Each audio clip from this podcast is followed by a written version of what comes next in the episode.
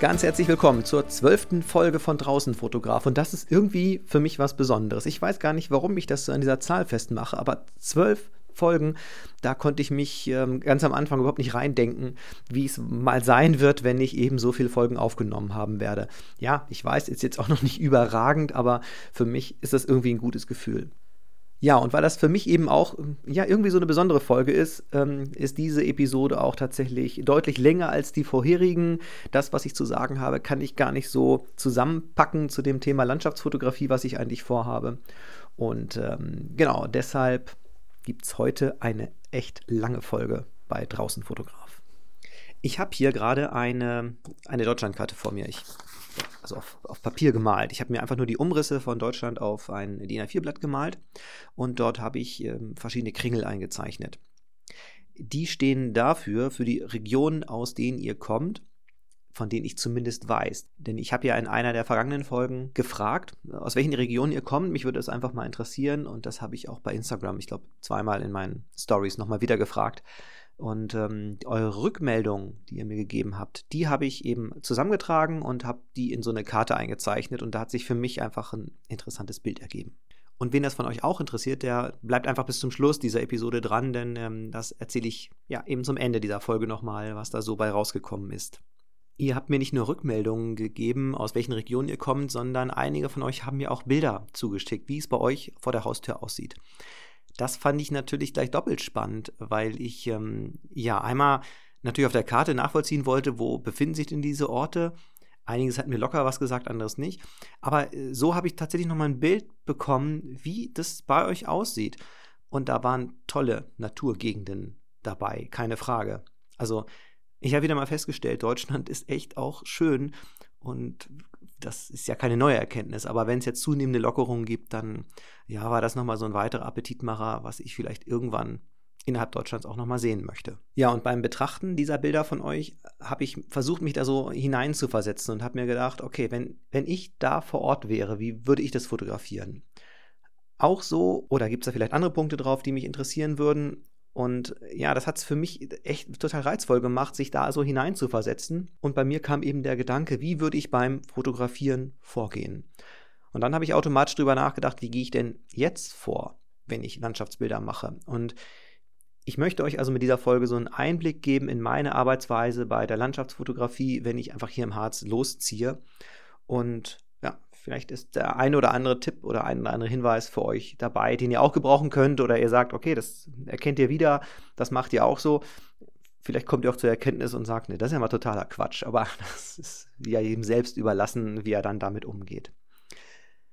Zwei grundsätzliche Überlegungen vorweg dazu oder Gedanken, die ich euch noch vorher auf den Weg geben möchte wenn ich so über Ausrüstung spreche und speziell über irgendwelche Apps, die ich auch fürs, für Smartphone benutze, dann ist das bitte nicht als Werbung zu verstehen, denn ich bin daran nicht beteiligt oder so, sondern es sind reine Erfahrungsberichte, womit ich so arbeite, gute Erfahrungen gemacht habe, was ich spannend finde.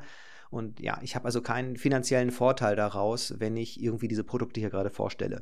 Das zweite ist, diese Vorgehensweise oder auch so verschiedene Tipps oder so, die habe ich mir ja nicht selber ausgedacht, sondern das ist eigentlich zusammengetragen aus verschiedenen Büchern, aus Videos, aus Erfahrungsberichten von, von anderen Fotografen. Und ja, so macht ihr das ja wahrscheinlich auch. Ne? Jeder sucht sich so ein bisschen das raus, womit er gut arbeiten kann, was er gut gebrauchen kann, was er auch gut findet, was sich in der Praxis bewährt. Und so ein paar Sachen davon stelle ich eben vor, ja, was ich so für mich zusammengetragen habe. So, jetzt aber zurück zur eigentlichen Frage, wie gehe ich bei der Landschaftsfotografie vor? Und da kann ich eine recht klare Antwort drauf geben, nämlich ähm, kommt drauf an. So, nächste Frage wäre, auf was kommt es denn an? Und dann würde ich antworten, ja, auf die Umstände. Und weil das ein sehr komplexes Gebiet ist, ist natürlich klar, natürlich kann ich keine einfache Antwort drauf geben, selbst für mich selber nicht so. Ähm, aber ich möchte so ein paar Sachen auseinanderdröseln gerade mal. Also was so typische Abläufe bei mir immer wieder sind. Ganz am Anfang, bevor ich überhaupt zum Fotografieren irgendwie loswandere oder ins Auto steige und irgendwo hinfahre, gibt es ja zwei Überlegungen bei mir immer. Also gehe ich einfach so los auf eine Wanderung und lasse mich dann überraschen? Habe ich ungefähr einen Plan davon, was es da geben könnte oder so? Also was schwebt mir schon im Hinterkopf vor? Oder ist es tatsächlich ein komplett geplantes Foto, was ich vorher am Rechner plane. Meistens mache ich mir handschriftliche Notizen dazu ähm, und da kann ich mich ganz anders darauf vorbereiten. Ja, und wenn ich bei mir so überlege, was macht so den Schwerpunkt aus, glaube ich tatsächlich, das hält sich ungefähr die Waage. Es gibt Tage, da weiß ich schon vorher, heute möchte ich gegen Abend dort und dort hinfahren und möchte von Klippe XY irgendein Foto machen. Dann gibt es aber auch Tage, an denen ich sage, gut, ich wandere einfach nur und lass mich überraschen, was dann so kommt. Und wenn ich so drüber nachdenke, kann ich tatsächlich da überhaupt keinen Schwerpunkt ausmachen, sondern ja, ich habe mal zu dem einen mehr Lust und mal zu dem anderen. Zu diesem ersten Teil, also zu mehr oder weniger ungeplanten Bildern, sage ich es mal, das Wichtigste ist für mich dabei, auf diesen Strecken einfach die Augen offen zu halten. Und dann können sich natürlich Landschaftsbilder ergeben, wenn ich irgendwelche besonderen Perspektiven finde oder Ausblicke finde. Es können sich aber auch ganz andere Motive finden, dass ich unterwegs eine Pflanze besonders spannend finde, die dann gerade in der Abendsonne angeleuchtet wird. Also ich glaube einfach, wenn man wirklich die Augen offen hält unterwegs und seiner Kreativität da freien Lauf lässt, dann fallen einem plötzlich eine ganze Menge Dinge auf, die man fotografieren kann und irgendwie ja, ins rechte Licht rücken kann, sozusagen. Ich bin ziemlich viel im Harz unterwegs, gerade auch bei Wanderungen unterwegs, muss ich auch wegen meiner Hunde alleine.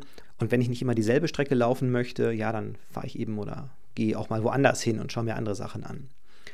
Ganz oft nutze ich dabei die App Komoot auf meinem Handy. Komoot ist ja eine Wander-App. So.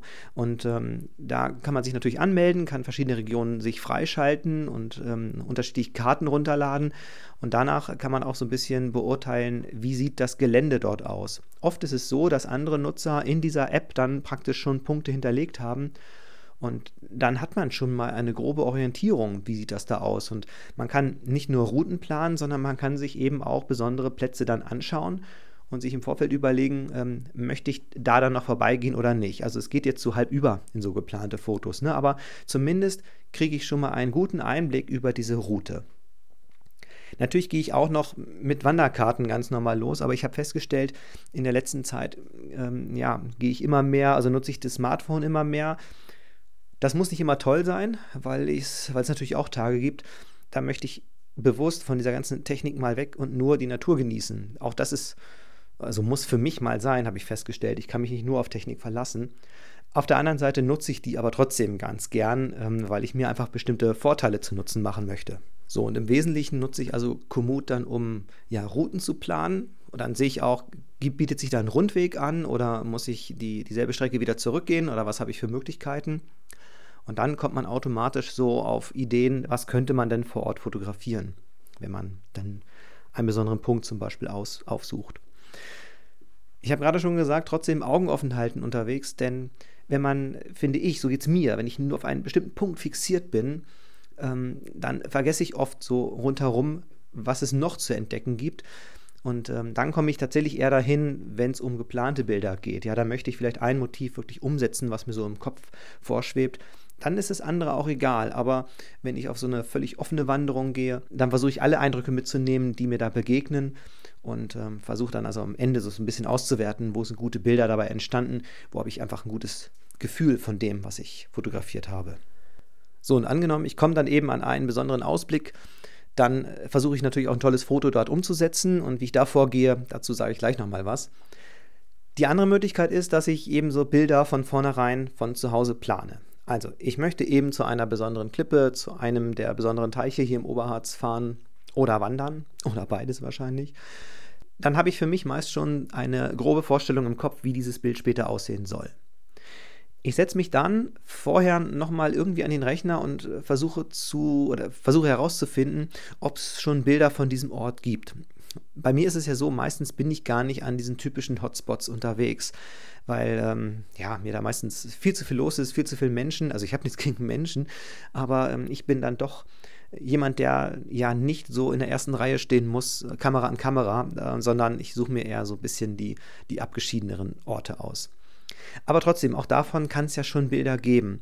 Und ähm, da versuche ich einfach über Google zum Beispiel, über die Bildersuche, ja, einfach zu schauen, gibt es da schon was und was sind das für Perspektiven? Erkenne ich das wieder? Also zum Beispiel ist da immer der eine besondere kleine Baum auf einer Klippe, der immer irgendwie ins Bild gesetzt wird, dann habe ich ja schon wieder eine etwas genauere Vorstellung von dem, was mich da erwartet. Bei der Vorbereitung solcher Bilder ja, ich habe in einem Buch von Scott Kelby gelesen, der zum Beispiel auch Pinterest dafür nutzt, für so besondere Spots, weil bei Pinterest irgendwie alles zusammenläuft mit Bildern und Routenplanung und so weiter. Also er nutzt es für diese Vorbereitung. Das habe ich noch nicht ausprobiert, also würde mich tatsächlich mal interessieren bei euch. Schreibt mir doch mal, ob ihr auch solche Planungen betreibt und dafür vielleicht auch Pinterest nutzt. Also ich habe da überhaupt keine Erfahrung mit, sollte ich vielleicht mal ausprobieren. So, damit habe ich also eine konkrete Vorstellung von meiner Location. Dann versuche ich mir eine Route zurecht zu basteln, wie ich denn da hinkomme. Da ja, nutze ich entweder Wanderkarten oder eben oft auch Komoot, das sagte ich ja, oder ich kenne mich vor Ort einigermaßen aus, also weiß, welchen Weg ich dann nehme. Eine Überlegung ist auch, zu welcher Tageszeit will ich dahin? Also klar, morgens und abends, dann hat man eher weicheres Licht, dann hat man so goldenes Licht, man hat dann irgendwann auch die blaue Stunde. Das ist natürlich alles irgendwie spannender als mittags so Landschaftsfotografie zu betreiben, weil ich dann ja oft so harte Schatten habe, weil die Sonne scheint und weil das Licht einfach nicht so weich ist. Also muss ich mir überlegen, zu welcher Tageszeit möchte ich da hin. Und auch da gibt es ja verschiedene Apps, die äh, einem helfen können, um zu gucken, wann geht denn dort genau die Sonne auf zum Beispiel. Übrigens zu diesen Apps kann ich nur was ähm, bei Android sagen. Ähm, also ich habe jetzt das nicht geprüft, ob es das Ganze für die Apple-Geräte auch gibt, also wie es im App Store aussieht. Kann ich mir aber nur vorstellen, dass die Apps, die ich also hier vorstelle oder über die ich rede, dort genauso verfügbar sind, weil sie einfach sehr beliebt sind und weil, weil viele Fotografen die nutzen für die eigentliche Planung, also wann geht wo genau die Sonne auf. Da ja, gibt es unterschiedliche Apps, die ich kennengelernt habe. Ich habe zwei davon. Ähm, die eine heißt Photopilz, Pilz mit 2L. Und ähm, dann gibt es auch noch TPE. Beide nutze ich und springe da manchmal auch so ein bisschen. Photopilz ist, glaube ich, noch so ein bisschen umfangreicher, wenn ich das richtig so in Erinnerung habe. Da gibt es auch so ein Lernzentrum dran. Das heißt, man kann sich sehr intensiv damit beschäftigen, mit unterschiedlichsten Einstellungen ausprobieren ähm, oder man kriegt unterschiedliche Tabellen bereits angezeigt. Ja, und bei TPE habe ich auch einfach eine, eine, Karte, da kann ich mich drauf bewegen, kann so Stecknadeln setzen, wo ich mich gerade befinde, kann meine Punkte abspeichern. Also falls euch das näher interessiert oder ihr feststellt, ja, das würdet ihr auch gerne mal ausprobieren, dann äh, macht es ruhig. Also testet diese Apps mal, vergleicht die und äh, vielleicht ist auch für euch das eine oder andere bei, was euch so ein bisschen ja, den, den Ablauf beim Fotografieren erleichtert. Bei mir ist es so, es erleichtert einerseits natürlich eine ganze Menge, wenn ich weiß, wo vorher die Sonne aufgeht und wo sie dann vielleicht untergeht. Die genaue Zeit wird angegeben und ähm, ja, ich kann das dann so überlagern, das Handy in die Richtung halten und sehe also ziemlich genau, wo passiert was im Gelände und finde ich reizvoll einfach. Aber da ist eben jeder unterschiedlich, probiert es mal aus, wenn ihr Lust drauf habt. So, ich habe dann also so eingeschränkt, wann geht die Sonne auf, wann geht sie unter. Und dann kann ich mir überlegen, zu welcher Zeit möchte ich denn tatsächlich hin. Bei mir persönlich ist das so, ich bin ehrlich gesagt gar nicht so der Frühaufsteher. Wenn ich es dann doch mal schaffe, mich aufzuraffen und ähm, ja, dann irgendwie loszuwandern bis zu einem bestimmten Punkt, dann ist das toll, dann genieße ich das auch und dann denke ich mir jedes Mal, oh, mache ich viel zu selten.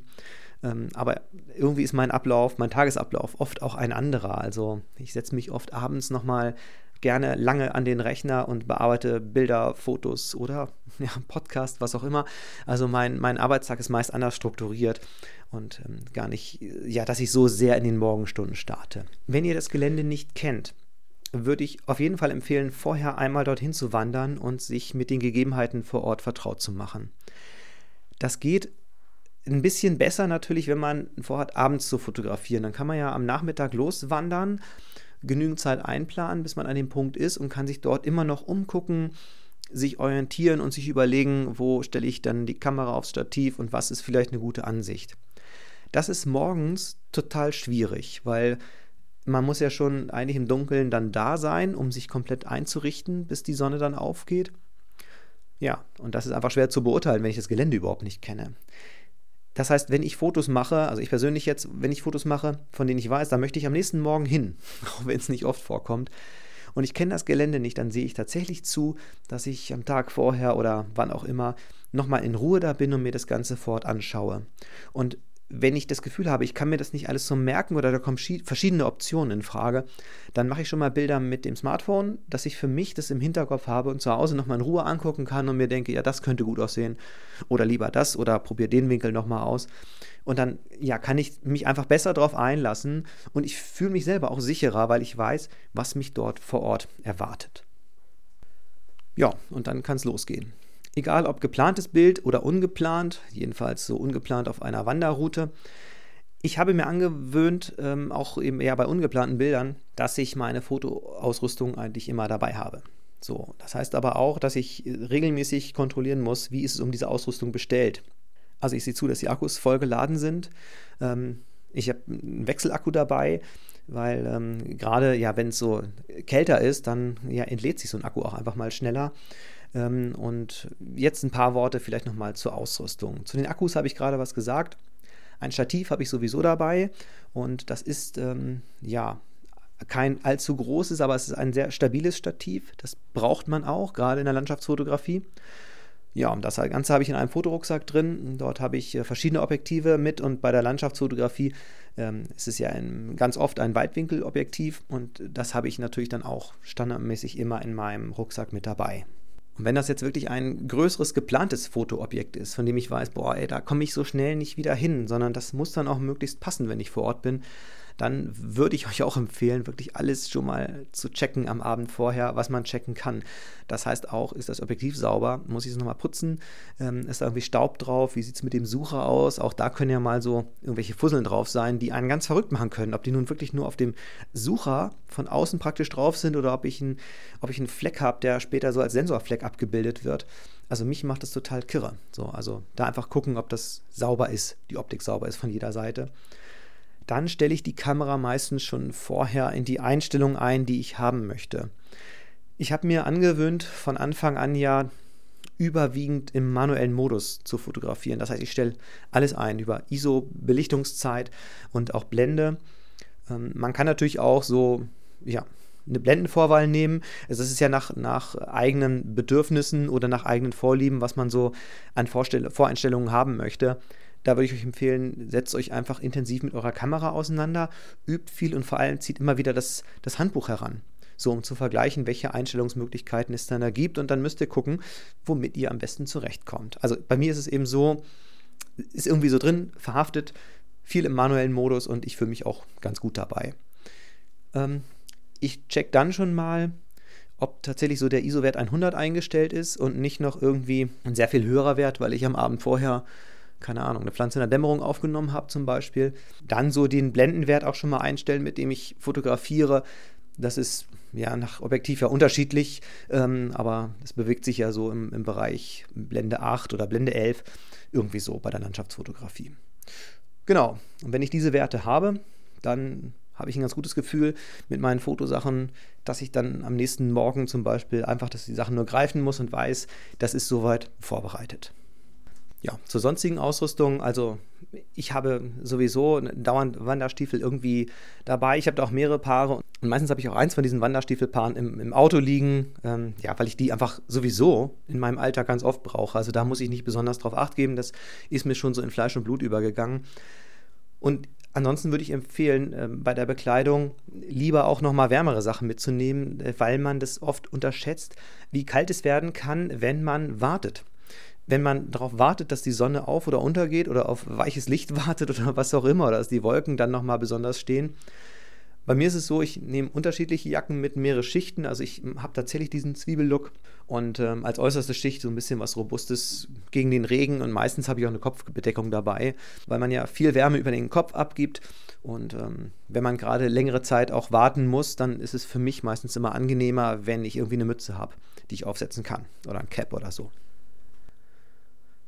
Ja, irgendwann bin ich dann vor Ort tatsächlich angekommen und entweder, ja, ich war schon an einem anderen Tag da und weiß, wo ich mein Stativ ungefähr aufbauen möchte oder aus welcher Perspektive ich fotografieren möchte.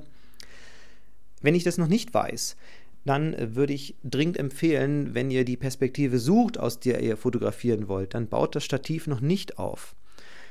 Ich sehe das manchmal und darauf, darüber wird auch in vielen Videos und auch Büchern berichtet, ähm, dass äh, ja, Fotografen ihre Kamera schon mal aufs Stativ bauen und dann mit dem Stativ und der aufgesetzten Kamera durch die Gegend wandern. So, dies nochmal testen, das nochmal testen. Ich finde auch, das sieht jetzt erstens meist nicht so schlau aus äh, und zum Zweiten bleibt man meistens irgendwo dran hängen an irgendeinem Stein oder Baum oder äh, ich, ich gebe jetzt was zu, ne? ich habe das auch mal gemacht. Ich habe das mal gemacht, ganz am Anfang, da hatte ich eine Videokamera und wollte eigentlich nur im privaten Bereich irgendwas, ähm, irgendwas filmen. Das war am Meer oder so. Und da war ich so hektisch, weil da plötzlich Fischer ankamen und ähm, die haben dann ihren, ihren Kutter entladen, diese Fischer. Und das fand ich alles ganz spannend. Und dann war ich so hektisch, dass ich ähm, ja auf das eine Stativbein getreten bin. Und dann, dann war da ein Knick drin. Und das war doof. Das sorgte ein bisschen für Gelächter ähm, und das war mir irgendwie total peinlich. Und ja, das war für mich damals tatsächlich der Punkt, dass ich dachte, so, so geht das nicht. Und erst später habe ich immer wieder auch darüber gelesen und ja, das selber mal beobachtet. Also macht das nicht, sondern sucht euch ohne Stativ erstmal ungefähr die Perspektive, aus der ihr fotografieren wollt. Und dann würde ich das Stativ aufbauen. Wenn man so ein Stativ mit so einer ausfahrbaren Mittelsäule hat, dann ist es vielleicht ganz bequem, dass man sich nicht so bücken muss, aber es birgt immer die Gefahr, dass das ganze System in sich noch wackeliger wird. Also wenn immer, wann immer es geht, lasse ich diese Mittelsäule eingefahren und dann bücke ich mich oder nutze das Klappdisplay meines Fotoapparates. Ähm, aber ich versuche eben das nicht auszureizen und diese Mittelsäule ganz auszufahren, weil es eben insgesamt viel zu wackelig ist. Bei der Gestaltung des Bildes selber, das ist ja, das ist nochmal ein extra Kapitel. Also ich habe da vor längerer Zeit mal auch einen Blogbeitrag auf meiner Homepage zugeschrieben. Da geht es ja um Gestaltungsregeln im Bild, also Drittelregelung oder führende Linien und so weiter. Also da gibt es ja viel, was man beachten kann. Nicht muss, aber beachten könnte oder sollte manchmal. Ähm, und da will ich jetzt gar nicht weiter darauf eingehen, aber es lohnt sich einfach, sich damit mal zu beschäftigen, weil man nochmal einen ganz neuen Blick für Bilder bekommt oder auch für, für Bildaufbau bekommt. Grundsätzlich aber, also in Kürze auch bei diesen Landschaftsfotos, versuche ich so eine Dreiteilung. Ich suche mir was im Vordergrund, was irgendwie spannend ist. Ähm, ich gucke mal, habe ich einen spannenden Teil in der Mitte des Bildes sozusagen und dann den Hintergrund, also habe ich noch eine Bergsilhouette oder nicht. So. Dann will man natürlich ein scharfes Bild auch bekommen. Und bei Landschaftsfotos mache ich es dann eben so, dass ich, klar, das Stativ logischerweise nutze. Und dann stelle ich mir auf den Live-View meiner Kamera ein und vergrößere das Bild ähm, und schaue mir an, dass ich das dann möglichst scharf stelle. Und dann ist immer die Frage, was stelle ich in scharf? Manche Menschen machen da eine Wissenschaft für sich draus, äh, weil es ja auch unterschiedliche Tabellen gibt, wo nun die äh, sogenannte hyperfokale Distanz ist. Also welchen Bereich bilde ich scharf ab? Ähm, vor meinem eigentlichen Objekt dahinter auch. Das hängt von unterschiedlichsten Faktoren ab, was ich da nun erreichen will mit ich habe mir da auch einfach so, so, einen Tipp von Scott Kelby übernommen mm, und versuche ein Objekt scharf zu stellen, was sich im ersten Drittel des Bildes befindet. Und damit habe ich die besten Erfahrungen auch gemacht und muss mir da gar nicht so einen Kopf machen, wie viele Meter sind jetzt was und wie soll ich das einschätzen, ausrechnen und so weiter. Man kann das gern machen. Auch dafür gibt es Apps natürlich, auch die beiden, die ich schon genannt habe. Ähm, ja, aber das, so gehe ich meistens nicht vor. Also ich mache da nicht so eine Wissenschaft draus, sondern lege den, den Punkt wirklich, was ich scharf stelle, in, den erst, in das erste Drittel des Bildes. Durch den Live-View ist es einfach gut an der Kamera, wenn ihr sowas habt, dass man das Bild vergrößern kann. Ähm, und der Autofokus funktioniert schon ganz gut, zumindest an meiner Kamera, kann ich mich ganz gut darauf verlassen. Aber wenn ich dann auf Nummer sicher gehen will oder nicht ganz zufrieden bin, dann schalte ich eben nochmal um auf manuelles Fokussieren justiere dann noch so ein bisschen, zoome dann wieder raus im, im Live-View-Bild und dann kann ich auch sicher sein, dass der Bereich scharf ist, den ich scharf haben möchte. Ja, was ist sonst noch erforderlich? Man kann sich überlegen, ob man Filter einsetzt. Also ob man Polfilter einsetzt, um etwas sattere Farben zu kriegen ähm, und den Himmel besonders blau zu machen oder Reflexionen in einem Wasser zurückzunehmen. Man kann sich überlegen, ob man einen Grauverlaufsfilter nutzt, weil ja der Himmel normalerweise sehr viel heller ist als der darunter liegende Bereich. Ähm, und damit man das korrekt belichtet, ähm, kann man zwischen beiden Bereichen so einen Ausgleich finden. Man kann sich überlegen, ob man eine Belichtungsreihe macht. Also ein Bild normal belichtet, wie bei einem HDR eben, ne? eins dunkler, eins heller und dann später im Rechner zusammenzufügen. Und der Vollständigkeit halber, man kann natürlich auch ähm, wie bei dem Fotografieren von, von Fließgewässern oder Wasserfällen so einen ND-Filter nutzen, der eben das Bild abdunkelt und dadurch eine sehr viel längere Belichtungszeit ermöglicht. Beim, beim Wasser, bei Fließgewässern wird das Wasser ja so weich. So, und ich nutze es aber auch manchmal ganz gerne in den Bergen, wenn ich also so Felsen im Vordergrund habe und gar nicht mal so spannende Wolken im Hintergrund, aber der Himmel, da bewegt sich schon das ein oder andere wenn man dann diesen Filter einsetzt und sehr lange belichtet, also, also Langzeitbelichtung macht, dann ergibt sich auch so ein ganz weicher Himmel, so mit diesen ziehenden Wolken. Das ist manchmal ein sehr spannender Effekt, auch ähm, durchaus als Schwarz-Weiß-Fotografie. Dann, also nicht nur als Verlegenheitslösung schwarz-weiß hinterher zu sagen, sondern geplant. Also auch da gibt es unterschiedliche kreative Möglichkeiten, wie man das Ganze umsetzen kann. Ja, beim Foto selber, ich nutze dafür immer einen Fernauslöser, denn es ist natürlich viel zu schade bei diesem ganzen Aufwand, wenn ich das Bild dadurch verwackle, ähm, indem ich dann auf den Auslöser der Kamera drücke. Also einen Fernauslöser würde ich euch unbedingt empfehlen dafür. So, und wenn ich jetzt für mich das Gefühl habe, boah, das könnte hier das Top-Bild überhaupt werden, was ich jetzt hier äh, anfertige, und ich möchte jegliche Verwacklung vermeiden, also wirklich alles vermeiden, was irgendwie wackeln könnte, dann muss ich natürlich einmal versuchen, mein Stativ vorher wirklich dafür einen festen Stand zu kriegen. Man kann das so beschweren nochmal, so Gewicht in der Mitte, meistens bei vielen ähm, Stativen anhängen, Sandsack zum Beispiel oder, naja, Kamerarucksack. Ähm, ja, und wer jetzt eine, eine, digitale Spiegelreflexkamera hat, der kann dann auch nochmal so diese Spiegelvorauslösung nutzen. Das ist eine Einstellung der Kamera, bei der der Spiegel bereits vor der Aufnahme hochklappt. Und ähm, das könnte ja sonst theoretisch so zu Verwacklungen, also Vibrationen kommen beim, beim Klappen des Spiegels. Und das wird damit dann verhindert. Das ist bei spiegellosen Kameras natürlich nicht notwendig, das Ganze zu machen. Ja, und damit ist die eigentliche Aufnahme dann irgendwann passiert, das Foto ausgelöst und ähm, sozusagen im Kasten.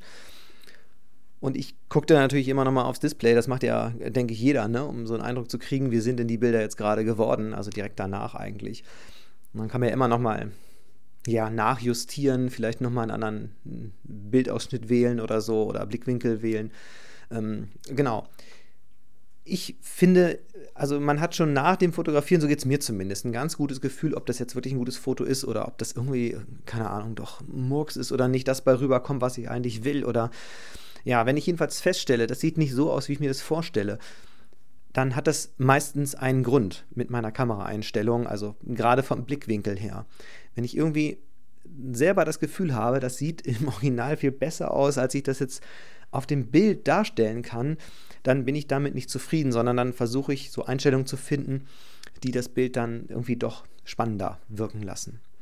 Dazu kann auch gehören, dass ich das Objektiv dann nochmal wechsle und vielleicht doch das Zoom-Objektiv nehme, weil ich ähm, ja, bestimmte Ausschnitte eben wählen will oder ja, irgendein Objekt, was dann auf dem Berg gegenüber gerade noch da ist, der einzelne Baum oder so, die ich mir ranhole und der dadurch spannend wirkt, dass man also unterschiedliche Sachen nochmal neu in Szene setzen kann und wenn ich sowieso diesen Punkt einmal erreicht habe und meine Objektive dabei habe, dann kann ich auch nochmal wechseln und dann habe ich später einen ganz guten Vergleich und eine ganz gute Auswahlmöglichkeit am Rechner. Ja, was gibt es noch zu sagen? Hm, ich fotografiere im RAW-Format, das heißt, eine Nachbearbeitung ist zwingend erforderlich. Ich würde es aber auch nachbearbeiten, wenn ich im JPEG fotografieren würde. Ähm, das heißt, hinterher in der Nachbearbeitung am Rechner, dann äh, werde ich das Bild nochmal schärfen und die Lichter und Tiefen anpassen und ja, mal, mal schauen, am Kontrast was zu machen. Da gibt es ja unterschiedlichste Techniken, Möglichkeiten, Bilder nachzuschärfen oder noch was rauszuholen oder irgendwie zu betonen. Das ist echt nicht nur ein Kapitel für sich, sondern, keine Ahnung, unendlich viele. Man kann da ja sehr viel draus machen in der Nachbearbeitung der Bilder ja, gehört aber irgendwie einfach dazu und macht mir dann auch Spaß. Also wenn ich diese Bilder dann am Rechner habe, dann verbinde ich ja immer mein Erlebnis damit, mit der Entstehungsgeschichte dieser Bilder und dann das irgendwie nochmal nachzubearbeiten, ähm, ja, finde ich besonders reizvoll. Also es gehört für mich einfach mit dazu und dann wird es irgendwann veröffentlicht. So, meist in den sozialen Netzwerken. Ähm, und auch darüber habe ich ja schon öfter irgendwelche Podcast-Folgen gemacht, beispielsweise zum Thema Instagram oder so. Und da wird auch nochmal einiges kommen an der Stelle. Genau, das ist so grob einmal der Ablauf gewesen, wie ich bei den Bildern, gerade in der Landschaftsfotografie, vorgehe, was, was ich da so mache. Das war sicherlich nicht komplett und ähm, trotzdem, glaube ich, hat es so ein bisschen Eindruck gegeben für euch, wie man vielleicht vorgehen kann. Ja, und während ich das Ganze hier so erzähle, geht mir durch den Kopf, dass es für den einen oder anderen für euch vielleicht auch spannend wäre, das Ganze mal als Video zu sehen. Also ich überlege gerade, ähm, diese Informationen einfach nochmal in so eine Art Videokurs zu packen.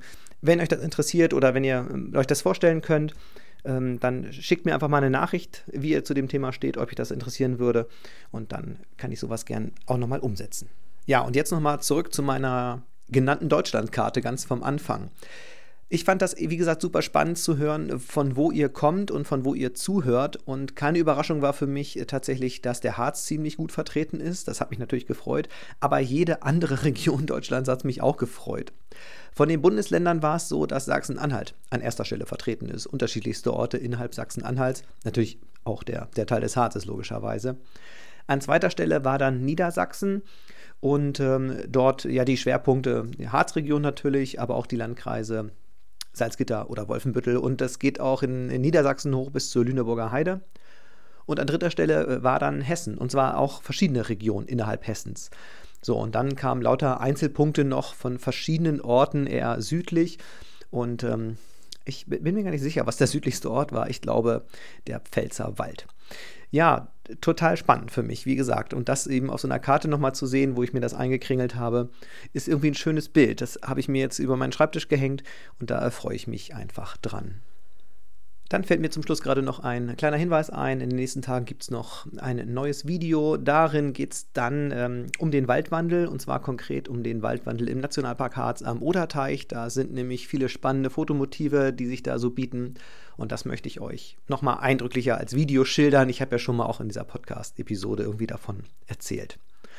Ja, so viel an dieser Stelle. War eine lange Folge, war für mich irgendwie auch eine besondere Folge. Ich hoffe, ihr hattet einigermaßen Freude daran und ich würde mich freuen, wenn ihr auch weiterhin zuhört. Wenn ihr Fragen habt, meldet euch einfach. Ansonsten alles Gute für euch. Geht raus zum Fotografieren. Bis zum nächsten Mal. Tschüss.